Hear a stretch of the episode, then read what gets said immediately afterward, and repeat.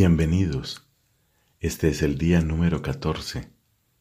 Estamos leyendo la Biblia entera en 365 días. Tendremos textos el día de hoy tomados del Génesis, de los Salmos y del Evangelio según San Mateo.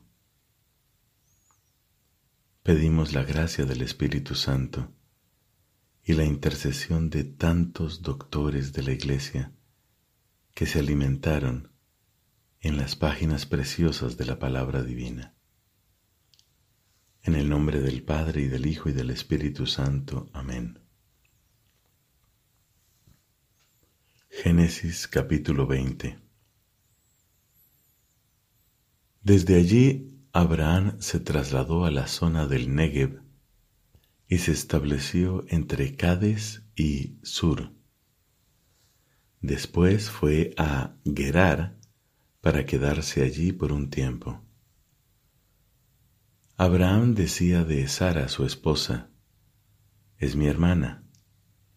Entonces Abimelech, el rey de Gerar, mandó que le llevaran a Sara. Pero esa noche Dios se presentó en sueños a Abimelech y le dijo, Tú vas a morir a causa de la mujer que has tomado porque es casada. Abimelech, que no había convivido con ella, le respondió, Señor mío, ¿vas a quitarle la vida a una persona inocente? ¿Acaso su marido no me dijo que era su hermana? ¿Y ella no lo confirmó diciendo que él era su hermano? Yo lo hice de buena fe y con las manos limpias. Dios le respondió durante el sueño, Ya sé que lo hiciste de buena fe. Por eso, yo mismo evité que pecaras contra mí, impidiendo que la tocaras. Pero ahora devuélvele la mujer a ese hombre. Él es un profeta y va a interceder en tu favor para que salves tu vida. Si no se la devuelves, ten la plena seguridad de que morirás tú y todos los tuyos. A la madrugada del día siguiente, Abimelech llamó a todos sus servidores y les contó lo que había sucedido. Y ellos sintieron un gran temor. Entonces Abimelech llamó a Abraham y le dijo, ¿Qué nos has hecho? ¿En qué te he ofendido para que nos expusieras a mí y a mi reino a cometer un pecado tan grave?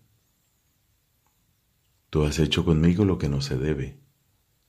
Y añadió, ¿qué te proponías al proceder de esa manera?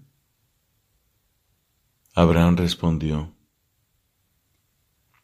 yo pensaba que seguramente en este lugar no había temor de Dios y que me matarían a causa de mi mujer. Por otra parte, ella es realmente mi hermana, hija de mi padre aunque no de mi madre, y se ha casado conmigo. Por eso, cuando Dios me hizo andar errante lejos de mi casa paterna, le dije, tienes que hacerme este favor. Cualquiera sea el lugar donde lleguemos, dirás que soy tu hermano. Abimelech tomó ovejas y vacas, esclavos y esclavas y se los dio a Abraham. También le devolvió a Sara su esposa. Después le dijo, Mi país está a tu disposición, radícate donde mejor te parezca. Y a Sara le dijo, He dado mil monedas de plata a tu hermano esto eliminará toda sospecha contra ti en aquellos que están contigo y tú quedarás enteramente rehabilitada. Abraham intercedió delante de Dios y Dios curó a Abimelech, a su mujer y a sus sirvientas que volvieron a tener hijos, porque Dios había hecho estéril el seno de todas las mujeres en la casa de Abimelech a causa de Sara, la esposa de Abraham. Palabra de Dios. Te alabamos, Señor. Salmo número 14 Del maestro de coro de David El necio se dice a sí mismo, no hay Dios. Todos están pervertidos, hacen cosas abominables, nadie practica el bien. El Señor observa desde el cielo a los seres humanos para ver si hay alguno que sea sensato, alguien que busque a Dios. Todos están extraviados, igualmente corrompidos. Nadie practica el bien, ni siquiera uno solo. Nunca aprenderán los malvados, los que devoran a mi pueblo como si fuera pan y no invocan al Señor. Miren cómo tiemblan de espanto porque Dios está a favor de los justos. Ustedes se burlan de las aspiraciones del pobre, pero el Señor es su refugio. Ojalá venga desde Sión la salvación de Israel. Cuando el Señor cambie la suerte de su pueblo, se alegrará Jacob, se regocijará Israel. Padre, te da gloria tu Hijo en el Espíritu Santo, como era en el principio, ahora y siempre, por los siglos de los siglos. Amén.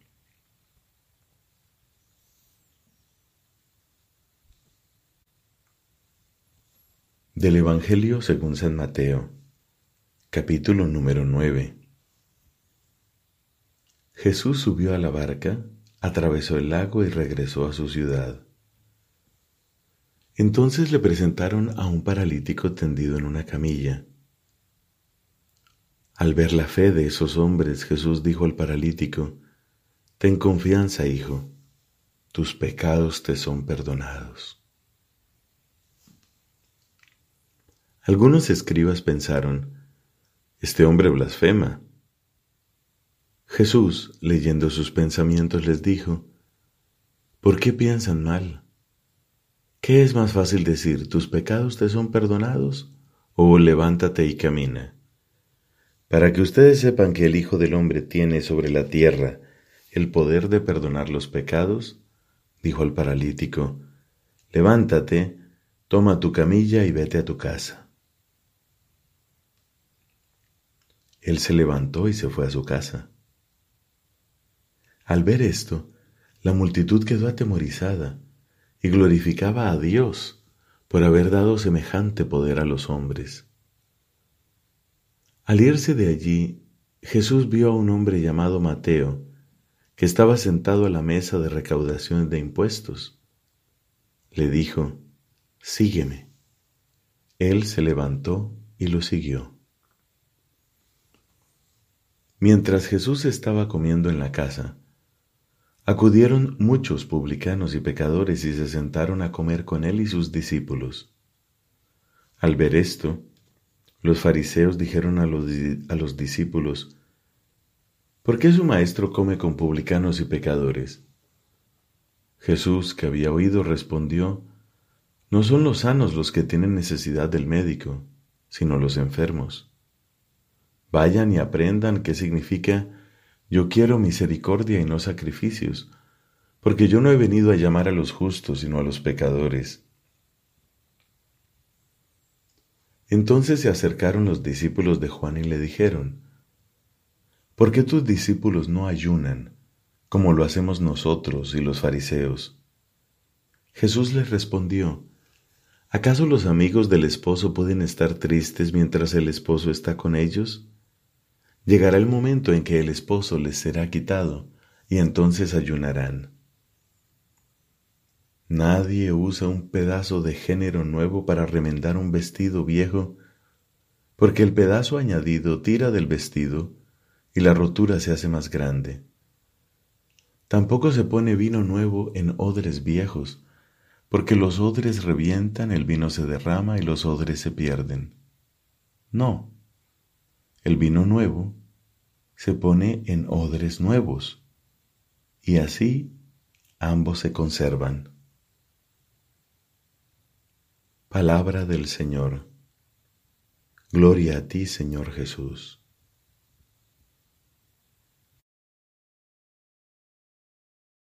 En la condescendencia de su bondad, Dios, para revelarse a los hombres, les habla en palabras humanas. La palabra de Dios expresada en lenguas humanas se hace semejante al lenguaje humano, como la palabra del Eterno Padre, asumiendo nuestra débil condición humana, se hizo semejante a los hombres. A través de todas las palabras de la Sagrada Escritura, Dios dice sólo una palabra, su verbo único, en quien Él se da a conocer en plenitud. Recordad que es una misma palabra de Dios la que se extiende en todas las escrituras, que es un mismo verbo que resuena en la boca de todos los escritores sagrados, el que, siendo al comienzo Dios junto a Dios, no necesita sílabas, porque no está sometido al tiempo. Por esta razón, la Iglesia ha venerado siempre las divinas escrituras como venera también el cuerpo del Señor. No cesa de presentar a los fieles el pan de vida que se distribuye en la mesa de la palabra de Dios y del cuerpo de Cristo. En la Sagrada Escritura la Iglesia encuentra sin cesar su alimento y su fuerza, porque en ella no recibe solamente una palabra humana, sino lo que es realmente la palabra de Dios. En los libros sagrados, el Padre que está en el cielo sale amorosamente al encuentro de sus hijos para conversar con ellos. Dios es el autor de la Sagrada Escritura. Las verdades reveladas por Dios que se contienen y manifiestan en la Sagrada Escritura se consignaron por inspiración del Espíritu Santo. La Santa Madre Iglesia, según la fe de los apóstoles, reconoce que todos los libros del Antiguo y del Nuevo Testamento, con todas sus partes, son sagrados y canónicos, en cuanto que, escritos por inspiración del Espíritu Santo, tienen a Dios como autor y como tales han sido confiados a la Iglesia. Dios ha inspirado a los autores humanos de los libros sagrados. En la composición de los libros sagrados, Dios se valió de hombres elegidos que usaban de todas sus facultades y talentos. De este modo, obrando Dios en ellos y por ellos como verdaderos autores, pusieron por escrito todo y sólo lo que Dios quería. Los libros inspirados enseñan la verdad, como todo lo que afirman los agiógrafos o autores inspirados lo afirma el Espíritu Santo, se sigue que los libros sagrados enseñan sólidamente fielmente y sin error la verdad que Dios hizo consignar en dichos libros para salvación nuestra. Sin embargo, la fe cristiana no es una religión del libro. El cristianismo es la religión de la palabra de Dios, no de un verbo escrito y mudo, sino del Verbo encarnado y vivo. Para que las escrituras no queden en letra muerta, es preciso que Cristo, palabra eterna del Dios vivo, por el Espíritu Santo, nos abra el Espíritu a la inteligencia de las mismas.